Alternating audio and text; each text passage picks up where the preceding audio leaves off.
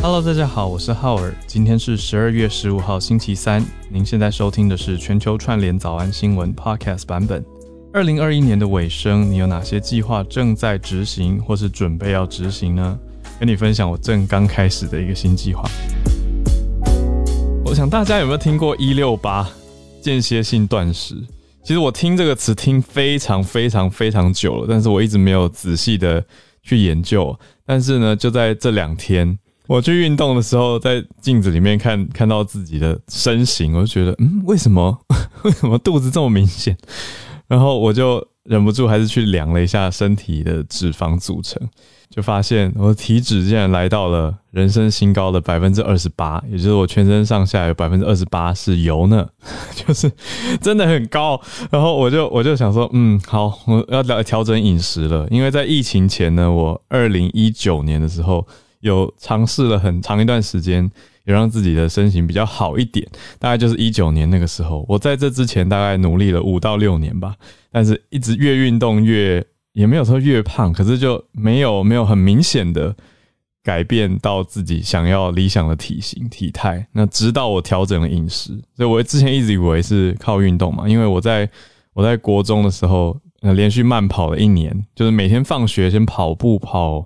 跑好几圈，应该有跑个至少一千六，因为那个时候学校要求好像每学期会测女生要跑八百公尺，男生要跑一千六嘛。我那个时候就每每天跑个一千六再回家，那也没有特别减量饮食，但是当时当然有当时的时空背景，就是当时发育中，所以当时就有瘦下来，当时瘦了十公斤吧，还是十二公斤，所以那个时候就觉得哎，运动是有用的，然后就。凭着这个记忆跟想法，竟然就留到了后来。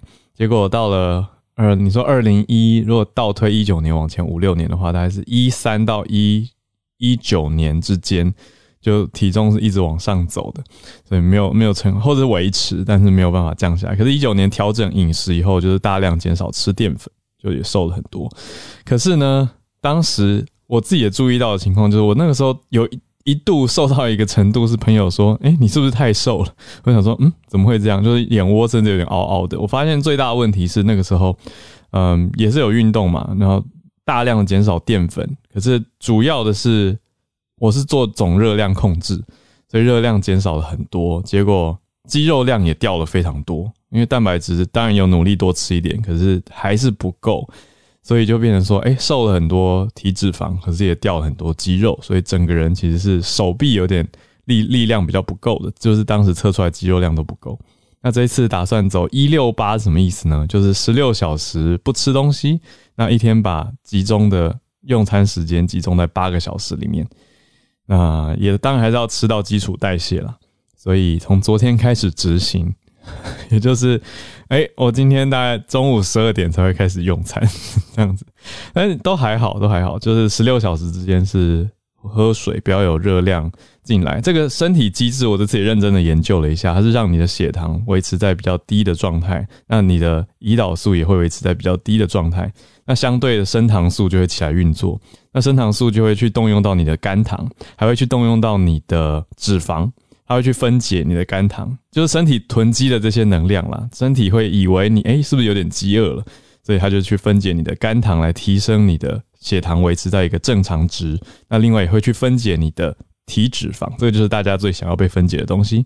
好，所以概念上是这样，就跟大家小小的生活一个分享。那大家如果有任何的经验跟任何的提点分享，欢迎传给我。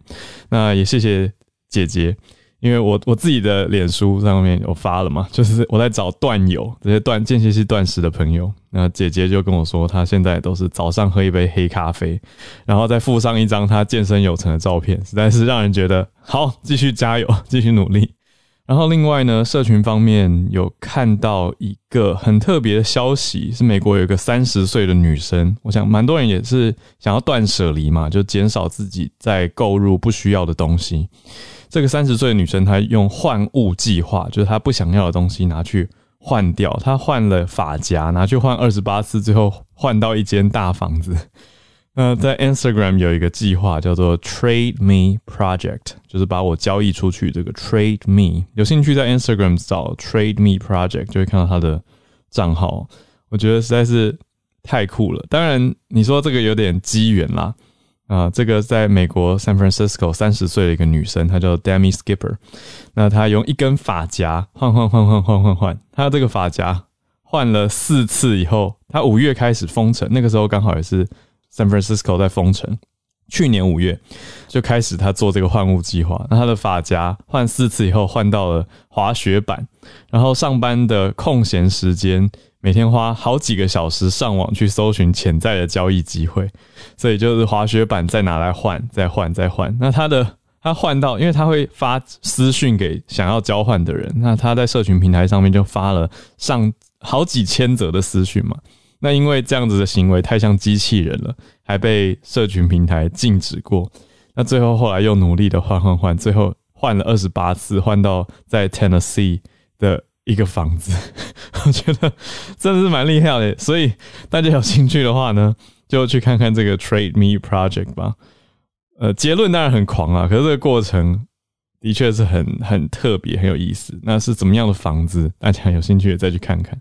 好，今天来盘点一下几则重点新闻了，刚好延续有昨天的，昨天讲到的是南韩跟澳洲的。军事合作跟商业的合作，那今天第一题选到的就是日本、美国跟澳洲要在联手，联手在南太平洋组成一个五 G 的算是联盟哦。那这个联盟呢，很明显的是要对抗中共啊，防堵中共的网络系统。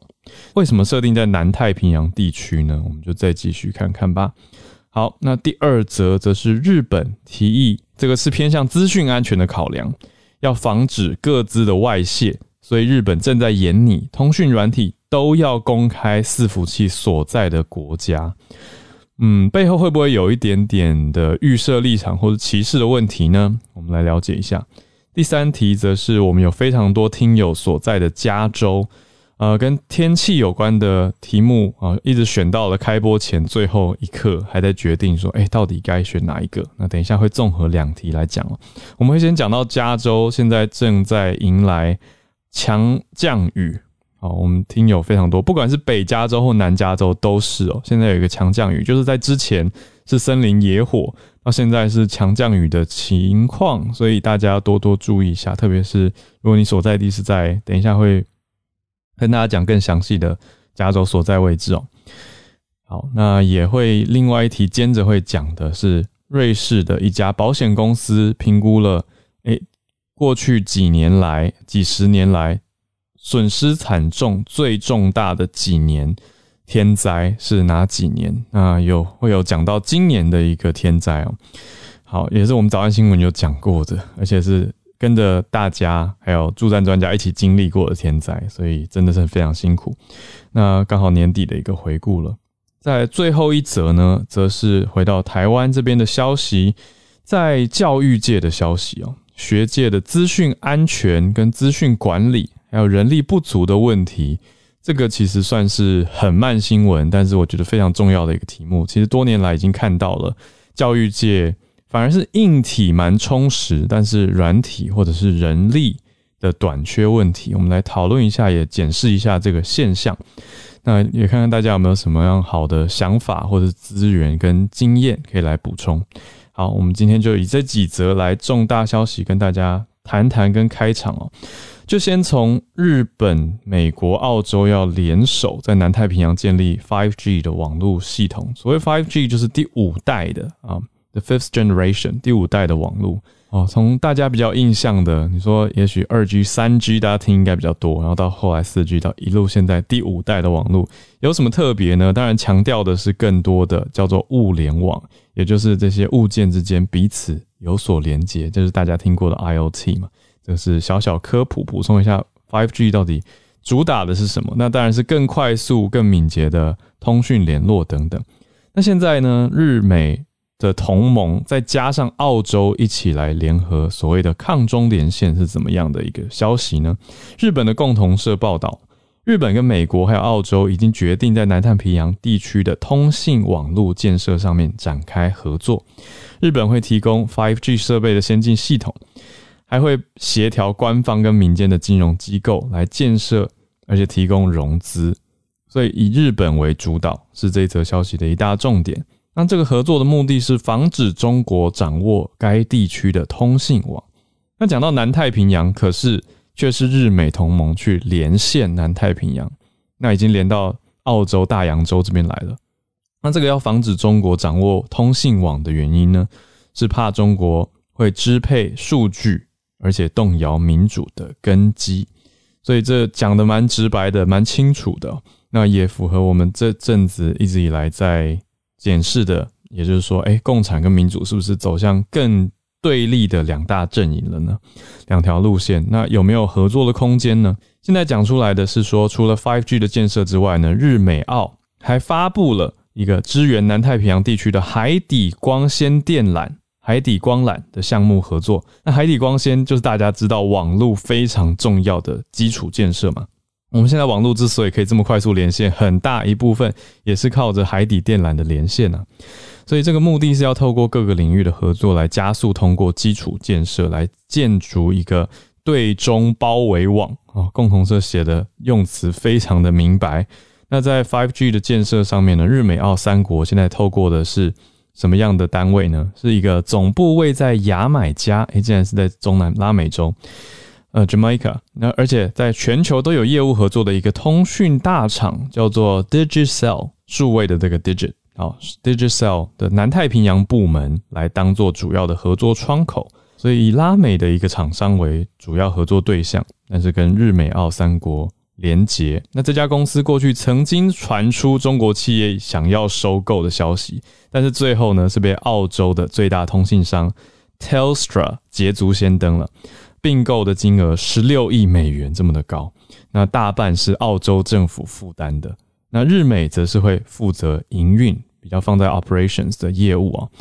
好，这讲下来，你说，哎，听到中国收购，很多人心里都会觉得说，哦，有那个治安的疑虑啊，等等等。可是我我自己有的时候读新闻，都会一边也会反思跟提醒，就是想说，哎，你说那澳洲政府收购？就难道就没有资料挪用跟完全安全的问题吗？就也是大家应该要去检视跟想一想的啦。对，所以说，当然这个 Digital，呃，你说不被中共政府把持或者中国企业管理，当然大家心里面会觉得，哦，好像治安相对比较公开透明一些。但是后续我们当然也要看这个澳洲所谓最大通信商 Telstra，它收购之后公司的营运情况是如何。所以整体来说呢，就是大家看到了这个很明显的两个联盟在太平洋布局的情况，民主阵线日美澳这边连线了。那相对的呢，中国也很积极的在太平洋的岛国建设基础建设啊。所以如果中国主导的这个通信网如果有发生资讯外泄的情况，嗯，会是如何？应该就真的会影响到很多很多的层面，包括你说自由民主，还有经济活动等等。那现在呢？有这个日美澳，那是不是相对代表的是，如果台湾要加入的话，也要跟这边赶快来加入联手布局了呢？好，所以这则新闻让大家来多关注。那如果有资通讯相关专业的朋友，欢迎补充给我们一些提点，可以在社团跟大家分享消息。好，延续着资安，我们来到继续在日本哦。日本要做的更进一步了，日本要防堵资讯。呃，个人资讯的各自外泄，所以呢，正在演你日本的政府在演你说，是不是要让通讯软体或社群的平台都要公开自己保管各自档案的伺服器设置地点，还有委托业务的业者所在国？这是针对日本放送协会 NHK 的报道。好，这个是小小的慢新闻啊，一路拉到之前三月的时候。Line 被发现说，哎，从中国存取了使用者的个资。另外呢，在韩国发生了 Line 的档案保存的问题，所以日本的政府就召开专家会议，继续讨论后续哦，就是该怎么做会比较好呢？所以日本的总务省的专家在会议当中提出了，在昨天的时候提出了一个对策啊。说，使用者在一千万人以上的大型通讯软体跟社群平台的业者，要跟总务省来提出防止资讯外泄的安全对策跟内部的体制，还要公开保管各自档案的伺服器设置地点跟委托业务的业者所在国。啊，所以这个跟前一题真的是有一些些的相近跟相连性，也就是大家都还是会去看。嗯，资本跟企业背后的金主是谁，还有管理方是谁。那相对应连接的或是管辖的政府，它所管辖的范围有多大？应用范围到哪里？那另外呢，该公司或者该企业本身有提出哪些的安全对策跟内部的体制？这些现在是日本的政府想要监管、想要所啊，特别是针对大型的一千万人以上的通讯软体哦。那这当然很明显，包括我们大家比较常听到的 Line，我想这很明显了嘛。对，那其他的呢？这在新闻当中则是没有特别明确的点出现在有哪些常用的通讯软体是有超过一千万名用户的。不过这个现在是在研拟的阶段，看看后续是不是会通过。那有可能明年会提出必要的修正法案，这个我们就慢新闻在后续追踪了。那如果我在想的是后续，那如果今天公布出来是某国。那其他人或者政府单位听到觉得，哎，这个有点疑虑的话，会怎么做呢？我想这个也是非常重要的一步吧。啊，不是说，哎，公布然后让大家自己自由的选，你说完全交给自由市场，让市场机制决定吗？还是政府要相对应的介入呢？啊，不过有公布，我想的确是一个会比较好，应该说对于用户来说，不管是个人用户或企业用户，或甚至。你说政府单位，政府单位也是要用通讯软体啊，所以政府单位到底该用什么通讯软体？其实各家如果用户够多的话，就要公布出来，这个也是有助于政府单位的人也要跟民间的人沟通嘛。你说跟家人，难道都要用所有所有都是用保密特殊软体吗？对，那到底平常的沟通联络用什么比较好？如果有办法公开出来，知道的话，也可以避开一些自己觉得或政府觉得有疑虑的。软体吧，日本政府现在总务省在积极研拟的，明年会如何发生？好，第三则呢，则是刚刚讲到的灾害的消息哦。我们长期都有在看各个地方极端天候的情况，大家也都很关注气候变迁。那现在呢，我们很多听友所在的加州就已经遇到说，哇，大雨。那前一阵子其实燃烧了很久的大火呢。就是在森林嘛，比较野外的地方。但现在加州是比较多的雨，而且很有可能会气温大幅的下降。大概从前几天，在洛杉矶等地的南加州就开始有微降雨，这是因为一个太平洋气流的影响哦。但是呢，美国的国家气象局 NWS 的专家有提醒说，南加州地区接下来这个礼拜会出现更强劲的。大气河这个词我其实第一次看到，嗯，看起来非常的霸气，叫做 atmospheric，就是 atmosphere 大气层的这个大气 atmospheric rivers，就是雨量非常非常的大，甚至可能会酿成灾害，气温也会直接逼近六十度的低温。好，那当然讲的是华氏六十度。好，所以这个气流啊，这就是我当年在美国打工的时候，我室友每天都。开的这么冷的 天气，我每天都冻醒。好，这些六十度真的很冷。好，那这一道气流呢，是源自阿拉斯加，所以从北边下来的，再搭配上太平洋的水汽，所以加州这阵子大家多多注意大降温，再加上大降雨，比平常低了非常多度哦。那包括大熊湖 （Big Bear） 这些地方都会降雨，甚至还有降雪。那现在雪线也已经从七千尺降到四千五百尺，所以这个雪是从山上直接往下蔓延的。那另外呢，天气的变化，接下来这个礼拜这几天变化不会太大了。可是，嗯，另一波太平洋气流准备要下来，所以加州各地也会出现比较明显的降雨，高山的积雪会增加。那不只是在南加州，其实北加州也是，所以大家大家都多多注意了。那对比另外一则，则是来整理最近这几年的天然灾害。瑞士的一家保险公司叫做 Swiss Re，就是瑞士再保公司，就指出说，近几年来其实有非常多的天然灾害。那加上以保险公司的角度，就是赔偿嘛，所谓的出险跟赔偿。那到底赔了多少呢？今年的保险损失啊，它这个是不是赔偿？是损失，损失总额是。一千零五十亿美元，这个损失额本身就是瑞士再保这家公司从一九七零年代开始记录到现在自然灾损第四高的年份。那今年有哪些重大的呢？包括我们在三月的时候跟大家一起串联，有讲到的德州的暴风，德州冬季风暴，就是那个时候让 Dennis 老师家的屋顶都坏掉的那个很很夸张的，在德州诶，一个平常这么热的地方的冬季风暴，还有寒冷低温。那另外一个就是叫做呃 Hurricane Ida，也是我们在早安新闻跟大家讲过的消息。这两则都是造成保险损失非常巨大的，所以让。今年成为了这家保险公司的统计资料里面七零年代到现在第四高的。那另外前几高的是什么呢？我想可能也是大家有印象的几个名字哦。损失最惨重的是叫做 Hurricane Harvey，是二零一七年，其实大概就四年前的时间，大家应该有印象吧？就是这个哈维飓风，当然也是在美国。另外呢，不止一个，因为同一年呢，还有 Hurricane Irma，就是从中美洲也是重大。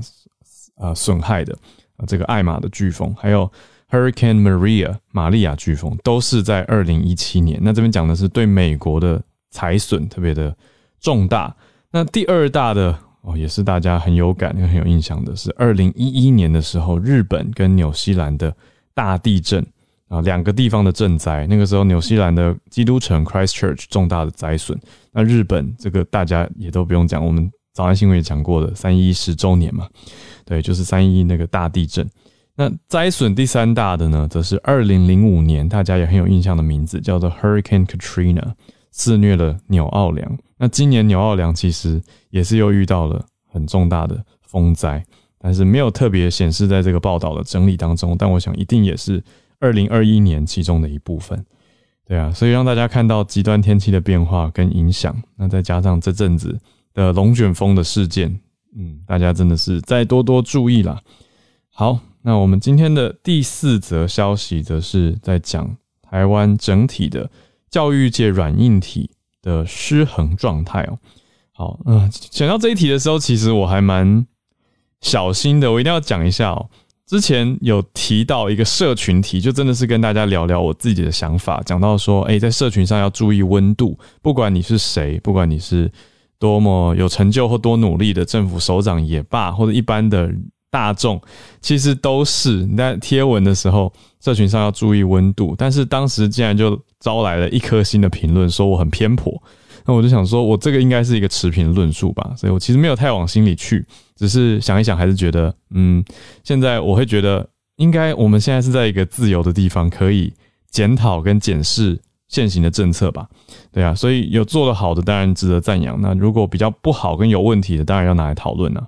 那我们就讲到教育界这个问题，就是现在看来比较，也不是单独要怪政府，而是实际上教育部有用到两百亿元来推动让大家都有数位的装置嘛，但是这两百亿元当中。呃，还需要做到更好，跟需要更多的，反而不是资讯的添购，也不是设备的添购，而是要增加资讯管理的人才。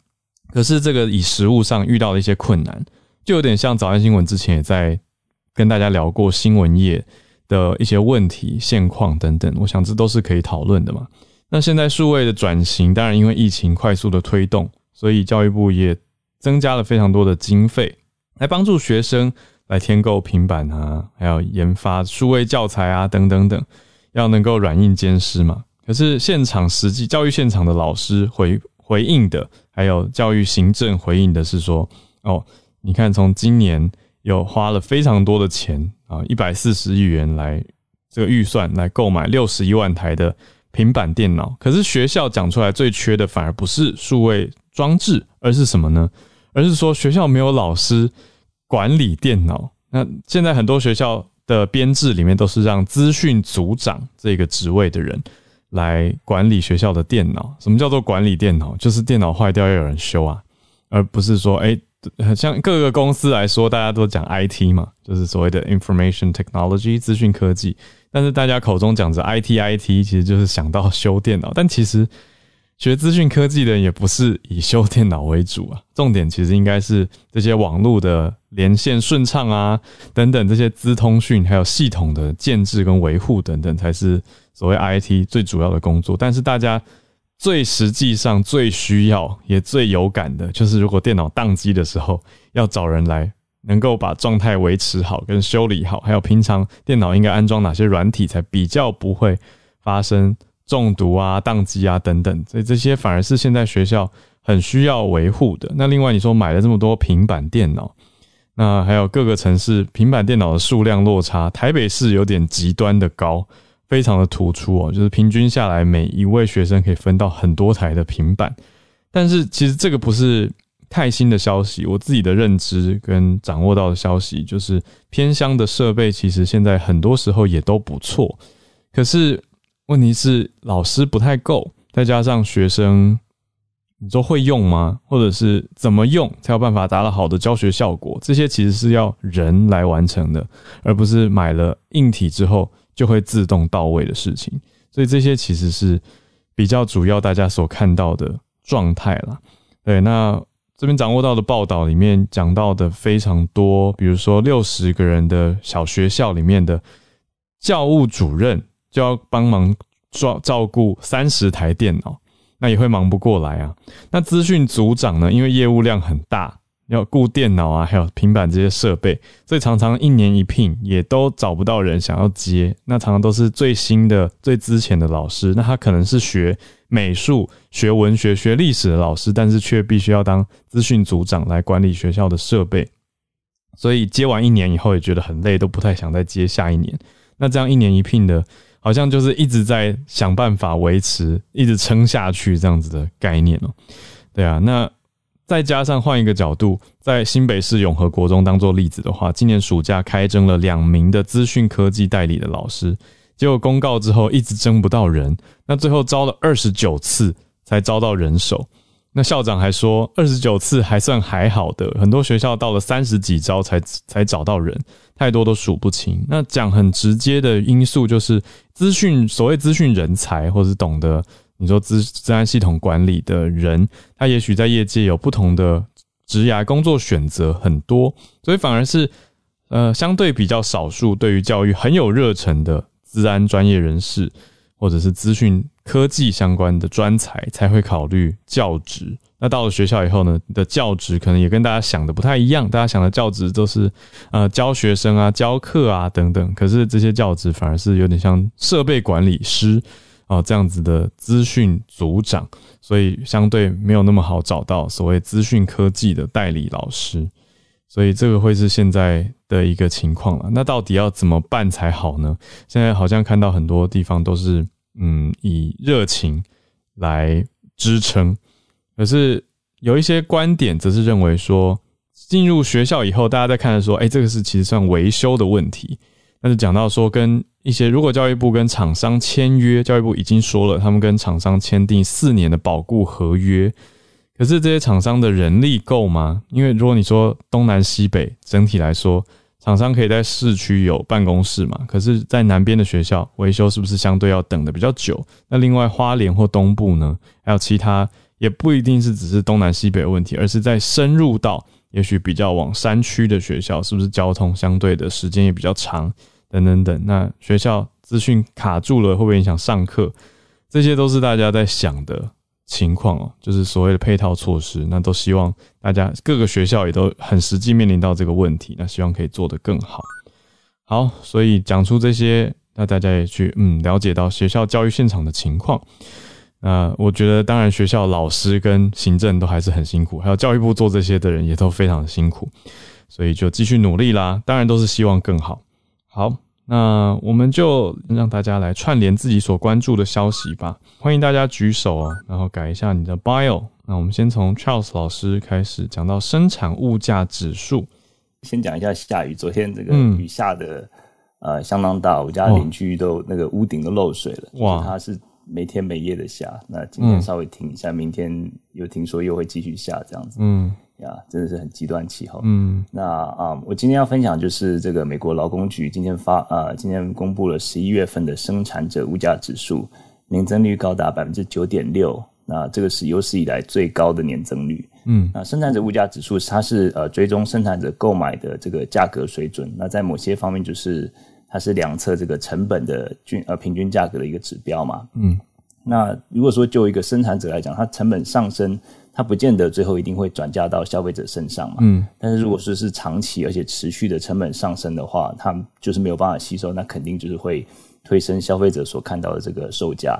那这个也是我们现在看到的，因为就是上礼拜公布了十一月份的消费者物价指数，嗯，年增率是到达六点八，那是四十年以来最高。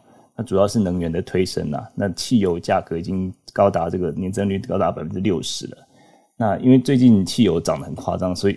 再再加上明年是其中选举，现在现在很多共和党就做很多贴纸，嗯，他们就贴在这个加油站的这个油价旁边，然后贴纸就是这个拜登总统的头像，嗯，他就手伸伸出来就指着这个价钱，那嘴巴就吹一个泡泡，就说 I did that，就是这是我干的，对，然后就是要在在想说叫大家来怪这个拜登总统，嗯，那其实物价上升之前我已经跟大家分享过，呃，就是其实主要是疫情的影响嘛，嗯，疫情就是引起消费者在消费在在这个啊，就是在消费消费的这个呃支出上面，像是餐厅啊、旅游这些减少，那当然就是转向在消货品的这个消费上会增加嘛。大家一直下单，然后造造成这个港口塞港、供应链的问题，价格就高居不下，嗯，居高不下。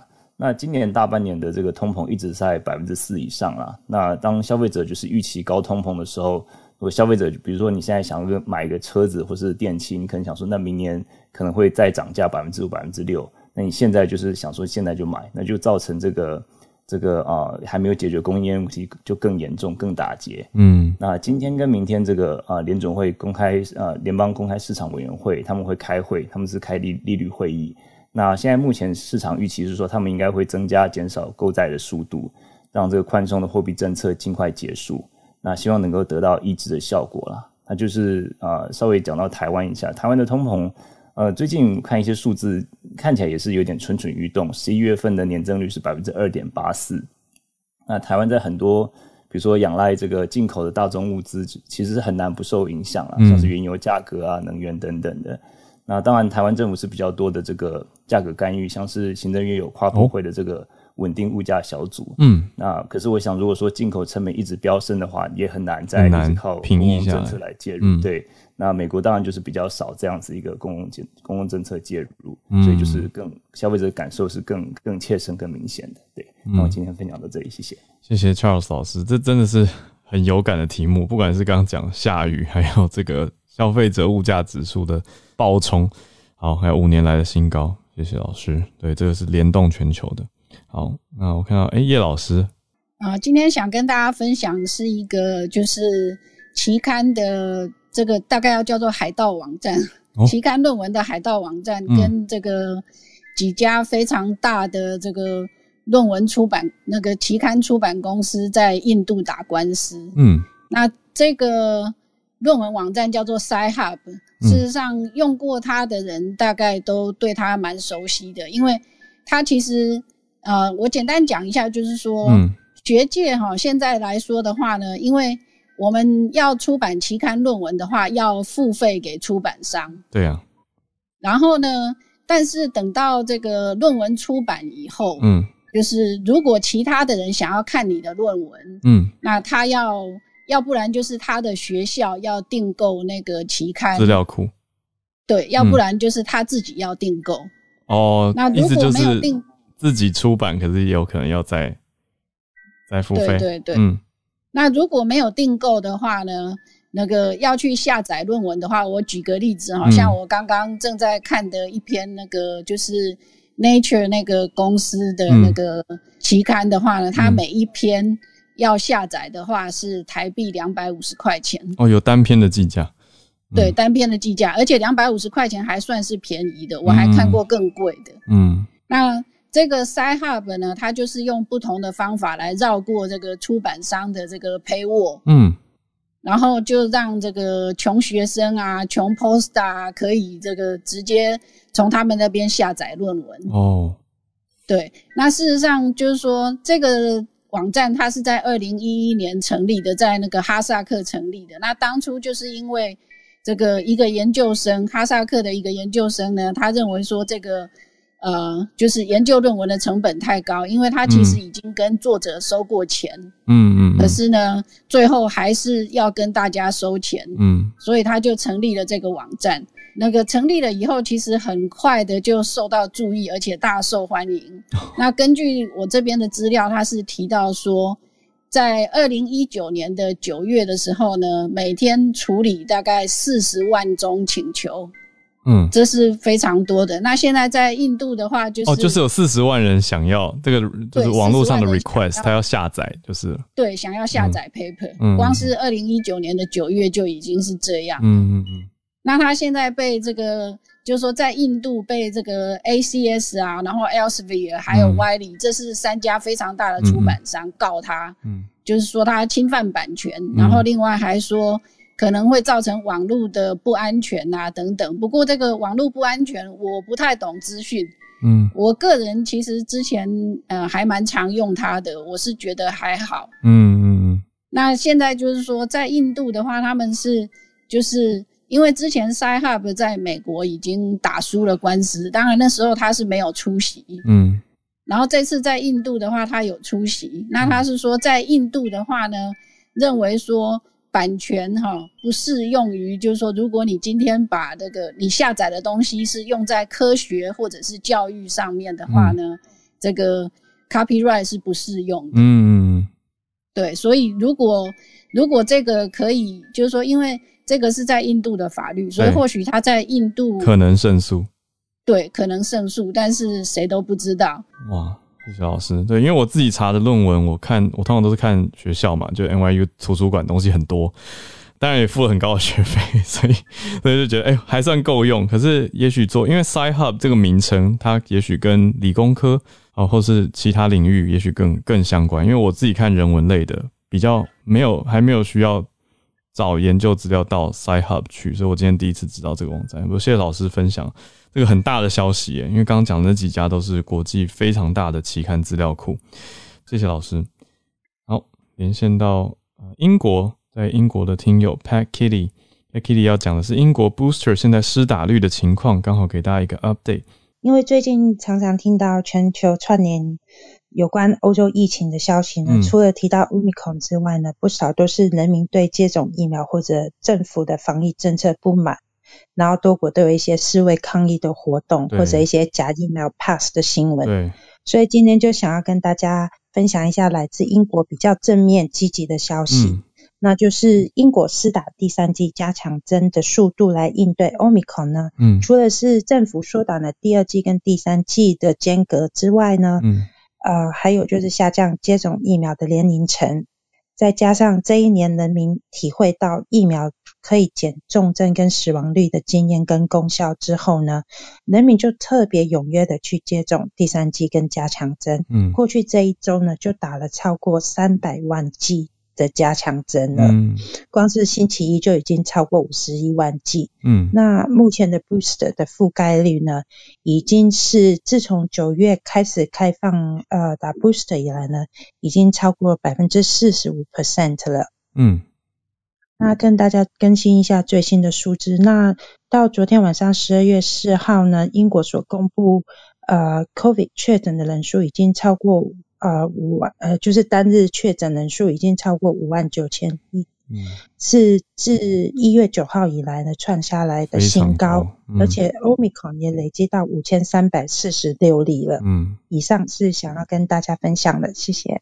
疫情蛮严重，可是大家也比较积极在打加强针，好，希望是往好的方向继续迈进。谢谢 Kitty 的比较正面的消息，比较积极一点去防疫的消息。那我们再连线到芭比，芭比看的是 BBC 的一个消息。这则是关于英国政府他回应，就是长期被公众咨询的战利品狩猎的问题。嗯，然后他们就是承诺会实施相关的禁令，然后但是比较遗憾是，就是没有公布确切的立法时间啊，所以呃，动物保护组织就是再度的督促跟关切这样。然后战利品狩猎的意思是，就是猎人射杀了罕见的动物或者是知名度很高的动物之后，嗯，把它们制成标本填充头当成奖杯。哦，然后呃，最让人印象深刻的就是在二零一五年的时候，新巴威国家公园的狮子，嗯，呃，塞西尔，他遭到一个美国牙医的射杀，嗯，然后让这个战利品狩猎就是成为大家关注的焦点。嗯，然后很多猎人他其实在。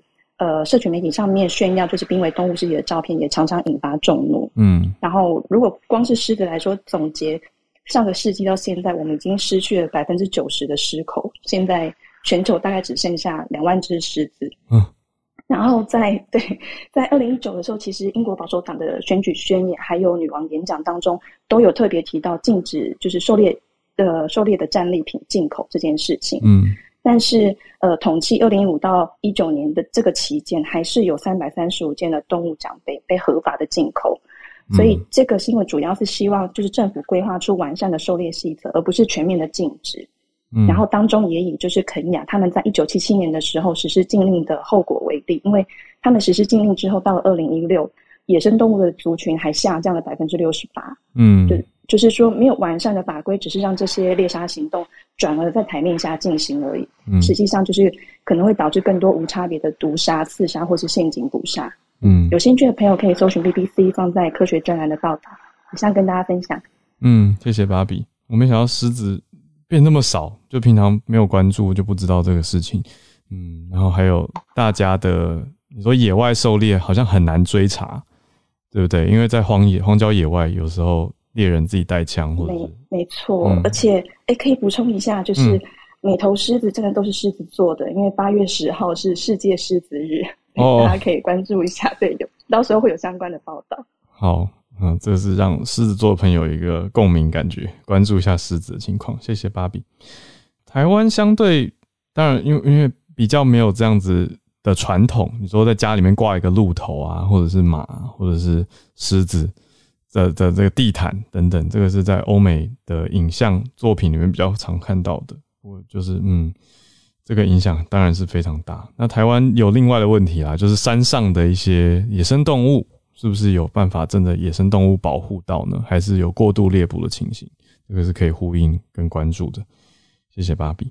好，再连线到信奇老师，信奇老师对于台湾人才教育可以回应。我看了这个题目，然后我一直在思考的，就是我其实有看到这个风传媒的这篇文章，嗯，它是嗯一百四十亿是用来补。就是购买所有的硬体嘛，嗯，那我一直在想的就是这个硬体呢，比如说平板电脑，嗯，如果它是答案，嗯，那我们的教育问题到底是什么？嗯，所以就是说，我们必须要买很多的平板电脑，那是不是代表很多的民众，尤其是在资源比较少的一些城市里面，或是偏远的地方，他们的？其实根本就没有那个资源去购买这些电脑，所以我们必须要补助去买这些电脑。对，但是如果就是说我们基本上没有这些人才可以去做一些这些机子的管理的话，那是不是我们把这整个问题想的有一点颠倒了？是不是赞助啊，或是去 support 这些资源不够多的家庭，可能是我们必须要去做的？嗯，因为在这篇文章你看面，你上面有看到，就是台北市可以拿到其他城市全部加起来是拿到三分之二的资金去买平板电脑，可是台北市就有三分之一的资金。嗯，那这样子。真的有解决到很大的问题吗？嗯，那所以，所以我我我第一个想法是这个想法。第二个就是说，老师的在职进修啊，尤其对数据或是数位，然后怎么样去把这些有了硬体，可是老师们他们自己本身的实力要怎么样提升？我觉得这个在职进修可能是我们接下来必须要。很快去投资进去的，嗯，并不是说艺术老师就不能去当当这个资讯管管管理资讯的，而是就是说给他们看他们怎么样去对这些东西会有热情，因为数据时代是真的就是我们的未来嘛，嗯，所以我我觉得不管说老师他本身原本受的受训的背景是什么，嗯，我们的就是说我们的这些在职训练的一些课程，嗯。或是一些加强，其实真的可以让不同的老师都慢慢的找出他们的 passion。最后一个就是说，呃，我们学院其实这今年，嗯，校方给我们一点五 million，嗯，去把我们的一些数据的硬体的东西买起来。哦，可是我一直质疑的就是说。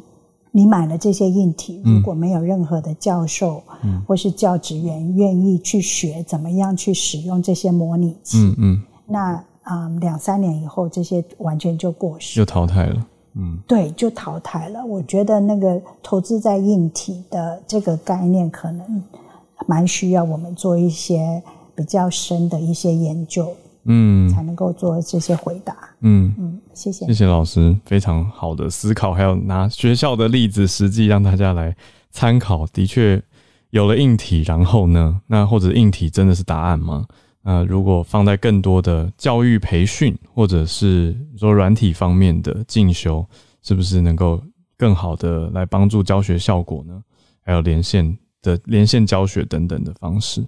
对，不过今年说起来，真的是以台湾来说，是这个需求来的又急又猛嘛，就是五月中突然突然全部都。在家上课，所以对我当时当有在高中教课是冲击很大的。就是对于学生来说，那如果本来家里就有设备就还好，可是如果没有的学生就会很麻烦。所以这也都是紧急要应变。谢谢信奇老师的一些回应跟思考。好，不好意思，因为刚刚讲到那个资讯的时候，我想说，因为花莲其实是偏乡哈，我想补充一下，我这边看到的就是说，当然我认同刚刚信奇老师讲的，就是说。不见得是一定要资讯专业的人才能够接受资讯的训练，但是往往就是在偏乡常常碰到，比方说像浩尔您刚刚提到的维修的问题的话，嗯，呃，因为厂商多半都是在台北，嗯，所以他们要下来其实一趟很远，嗯，那我们自己要雇人，我觉得有时候面临的一个问题是说。那个教育单位能够给的薪资，其实对于那些资讯专业的人才来说，其实是很不够的。嗯，我自己曾经想要介绍，就是资讯专业的人到，就是说到那个学校来任职。嗯，结果他看到学校开出来的薪水，他跟我讲说，他的同业如果知道他领这样的薪水的话，他会被笑。哦。所以到最后，他拒绝了这个好意。嗯，那当然也不能怪他。嗯，那我觉得说，另外一个是，其实偏乡这边的很多小学校，就像您刚刚提到说，有那个老师就是一个人要照顾三十台电脑。嗯，很多都呈现这个 overload 的问题。嗯，就是他们不是没有设备，嗯，而是没有人。嗯，那那个人的话，很多其实是被绑住在，就是学校有所谓的。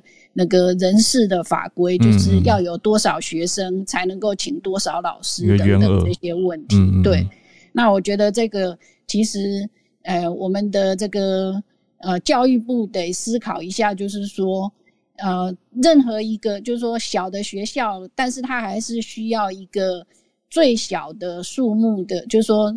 最低数目的那个老师，嗯，或者说最低数目的职员工，可以来那个维持这个学校的营运，而不是说单纯只是用就是学生的人数去计算这样子。嗯，谢谢叶老师。对啊，这个，但后续怎么认定又是一个，但当然很值得讨论的题目。就是不用学生人数来算的话，那怎么样公平性的问题？那怎么样来维持学校？你说这个基础资讯的营运啊，等等都能够顺畅，对，这也是很值得再去研拟的。谢谢老师的补充跟回应。好，那我们再来是关注到国际疫情，来看看孔医师今天带我们关注什么消息。今天我想讲两个消息，第一个是辉瑞的口服药，嗯，辉瑞口服药它最终分析出来了，吼。最后总共两千两百多例的受试者，诶，相比于之前默克哈，记不记得默克那个有点争议哦？他第一次做出来，诶，保护力五十，后来降到三十去，大家就有点担心。嗯，诶，这个辉瑞保持了水准哈，一样还是大概八十九 percent 的防重症住院的效果。嗯，然后所以因此他就。而且他还在实验室顺便做了，他说实验室里面，嗯，初步做的结果说，omicron 应该对他的药还是有效，嗯，因为主要的呃理论基础就是它作用的那个蛋白酶啊，在 omicron 并没有突变，并没有改变哦，所以应该药物是有效的，所以当然这是好事了，嗯。那美国 FDA 其实在上次专家会议开完这个默克的药物之后。那是专家会议，可是他自己还是一直没有批这个药物哈，F EUA 还是没有给予他了哈。嗯，那所以现在当然辉瑞的资料也出来了，美国 FDA 接下来应该也会讨论哦。嗯，一般认为这两个药也许会差不多同时上市了。嗯，那所以大家可以期待一下，应该可以很快美国的，因为 Omicron 疫情也准备来了嘛哈，那所以它应该也会马上可以上市使用的吼。嗯。好，那这里简单讲到这，因为它其实也只是新闻稿了哈。那另外一个是南非当地昨天传出来一个很重要的研究，有一点类似我前一天跟大家讲的，英国那边不是已经有初步的疫苗在真实世界对于 Omicron 有没有效的研究哈？对，哎，南非也有了。那南非是当地一个他们最大的私人的这个。健康保险公司，嗯，这叫 Discovery Health，因为他们有非常大的这个资料库哦。那像是他们给付的这些，他们有三百七十万个客户，嗯，所以他有大概收集了二十一万 PCR 阳性的结果，然后他就看里面，哎，有打疫苗没有打疫苗的，然后有前面染疫的，然后有完全来做测试可是没有染疫的，然后比对现在已经。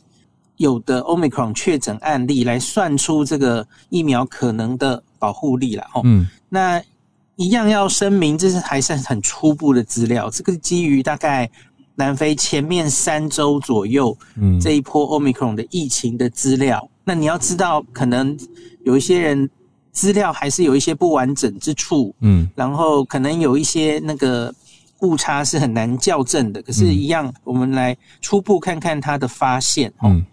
那相对于没有打疫苗的人呢，两剂 B N T 疫苗，因为他这里看起来先分析 B N T，南非当地打的主要是 B N T 跟胶生两种疫苗哦。那两剂 B N T 防 Omicron 的感染的保护力是三十三 percent。嗯，啊，请注意这个应该它指的就是 P C R positive，它没有去提有症状或无症状。哦，OK。那相对于英国是故意抓有症状，防有症状的感染。嗯。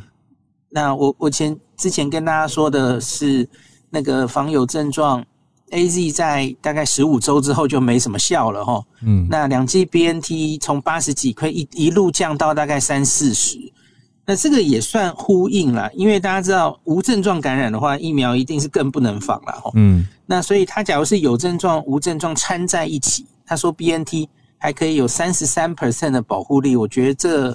蛮像意意料之中的事了哈。嗯，那另外是这个应该算是好消息，也是坏消息。嗯，因为我们不是一直在说，哎，这个重症啊，这个 Omicron 是不是比较不会重症？对啊。好，那这一篇呢，它算出来了住院重症的保护力。嗯，哎，那那就代表其实它其实还是会重症的嘛，因为它现在连重症的保护力都算出来了。呃，这个重症的保护力，它算出来 B N T 还有七十 percent，嗯，这个相对于下前面一个一波在南非流行的 Delta，那以他们的资料库算出来，重症保护力是九十三 percent，嗯，所以重症保护力从九十三降到七十这样子哦，嗯，是有所下降，可是这其实还是不错的保护力了。可是我说的坏消息的意思就是说，哎，你不要以为。Omicron 没有重症哦，哦，它它还是会有重症的，只是我没有详细看到它到底是几例重症。我刚才想问，因为它其实也是一个新，对，它是一个新闻稿而已，它只是把结论列出来了。嗯，那它进一步有去分析每一个年龄层是不是对重症都有一定的防护力？答案是肯定的了哈。嗯，他去分年龄分析都有一定程度，只是在比较年长的人。大概六十到六十九，这个重症防护力是六十七，嗯，那七十到七十九的话是会降到六十 percent，嗯，那再去看一些有慢性病的人，那重症有没有防护力？也有的哈，嗯，包括糖尿病、高血压、高血脂等等，哈，嗯，那最后还有一个可以看的是，相比于之前的。呃，第一波南非的第一波是就是野生猪了哈，南非到目前已经四波了嘛，他们去校正过施打疫苗的因素之后，看看你得到了这个病，那你住院的风险就是疾病的严重程度的意思了。嗯，那成人染疫后住院的风险，他们说相比于第一波的 D 六一四 G 那个野生猪哈，大概降低了二十九 percent。意思是打疫苗的帮助？啊，不是不是，是把疫苗的方数他把它校正弄掉，因为当时还没有疫苗。哦，OK。他的意思应该就是在那种完全没有打疫苗的人，然后相比于第一波最早的原始猪的话，嗯，那你得到这个病住院的风险，嗯，本来就会比较低，因此就是暗示他的疾病严重程度有下降。哦，那可是问题是好像也没有下降到。很显著，我们想象中的那么高，对不对？只降了三成左右哦。那当然，假如相对于是 Delta 的话，一定是降更多，因为 Delta 本身是比较容易住院跟重症的哦。好，那他说，即使是住院，可是住院之后需要去加护病房插管的比例也是比较低。对，这这里我觉得他可能要更详细的交代，因为住院是一回事嘛，因为。每一个国家需要住院的那个门槛不一样，对啊，搞不好你住院是为了隔离，不是因为重症去住院的，这这个应该要定义要厘清一点了哈。那所以我觉得好消息是，虽然我们还是看得到重症，嗯，那虽然很多呃报告已经说，哎，这个。打了现有疫苗之后，综合抗体会降很低哦。嗯，那可是很显然对重症应该还是有保护效果的哦。那可见重症不是只靠综合抗体，它它还有很多别的因素嘛哦。嗯，你 T 细胞的免疫，然后免疫记忆应该多少还是有效的哦。所以很多台湾朋友可能关心说，哎，我打 A Z 会不会白打了？嗯，因为这两天有新闻说，哎，那个 A Z 保护力降到零。那其实就是我念的那篇了哈，就是就是他在打 A Z 这个十五周之后，那个保护力是跨过零的，英国还有负值的，嗯，对对对，嗯，那就你等同就是跟有打没打是一样的，然后有有医生就在说这是不是白打了哦，嗯，我觉得应该不能说白打，因为要看你。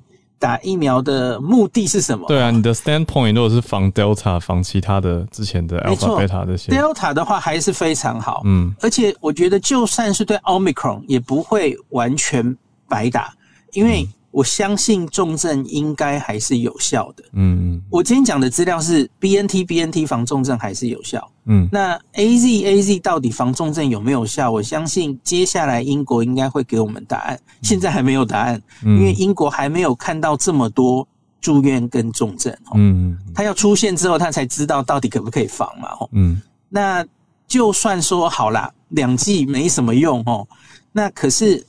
现在很多研究已经不止一个研究证明，不管是实验室或是真实世界的保护力，哈，证明说打第三针加上一针 B N T 之后，那它会有再有一定的保护力。嗯，那那也显然是因为你前面已经打了两针 A Z 有打底。对，然后你再打 B N T 上去，哎，你就会获得一定的保护力嘛，哦，甚至跟三针 B N T 差不多，所以我觉得不论如何都不会讲到打 A Z 是白打了，哈，我觉得我我我发现我身边或是一些留言有有这种有点恐慌的迹象，哎，我 A Z 都白打了，我觉得不至于啦，大家不要那么担心，哈，嗯，那所以那今天就这两个比较重要的资料跟大家分享。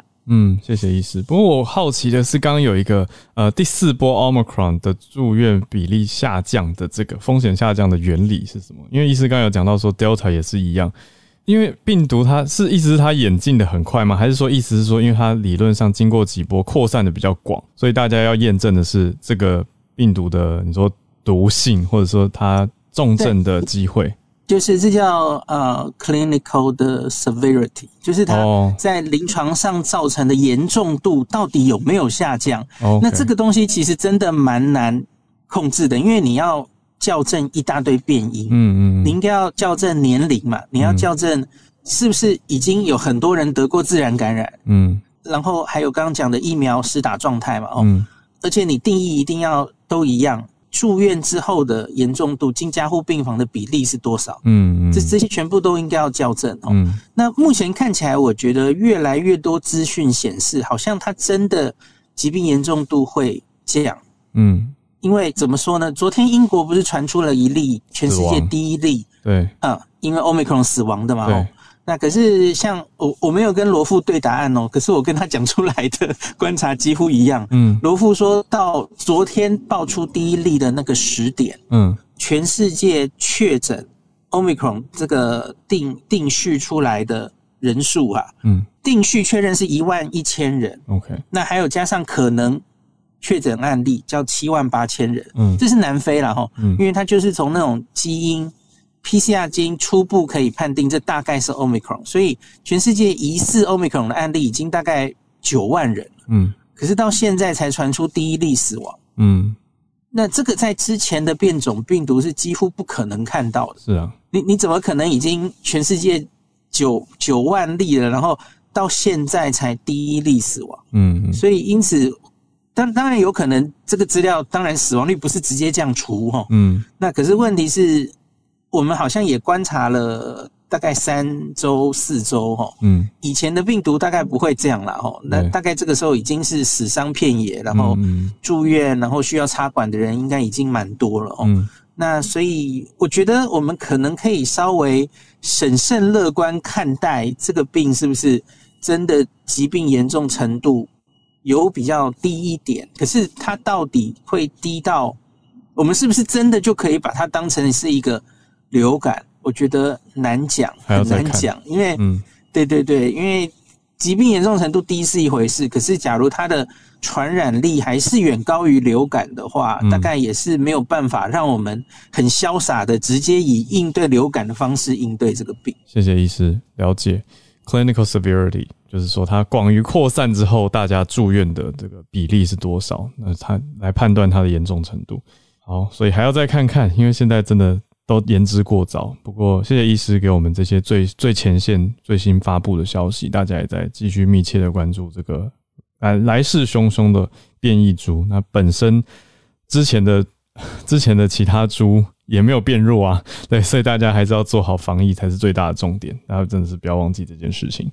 非常感谢医师，非常谢谢今天所有上来串联的朋友，谢谢一开始叶老师跟 Eric 帮忙站台，让我们的房间出现在走廊上，谢谢 Charles 老师、Pat Kitty、芭比跟信奇老师，谢谢你今天的收听。有任何想要告诉我们的话，欢迎透过各种管道留言给我们。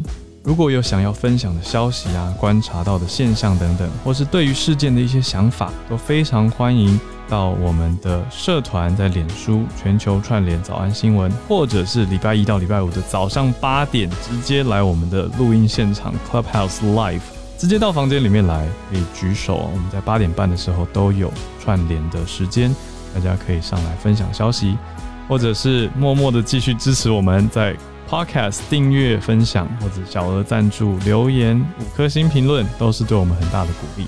谢谢大家，我们明天继续串联。拜拜。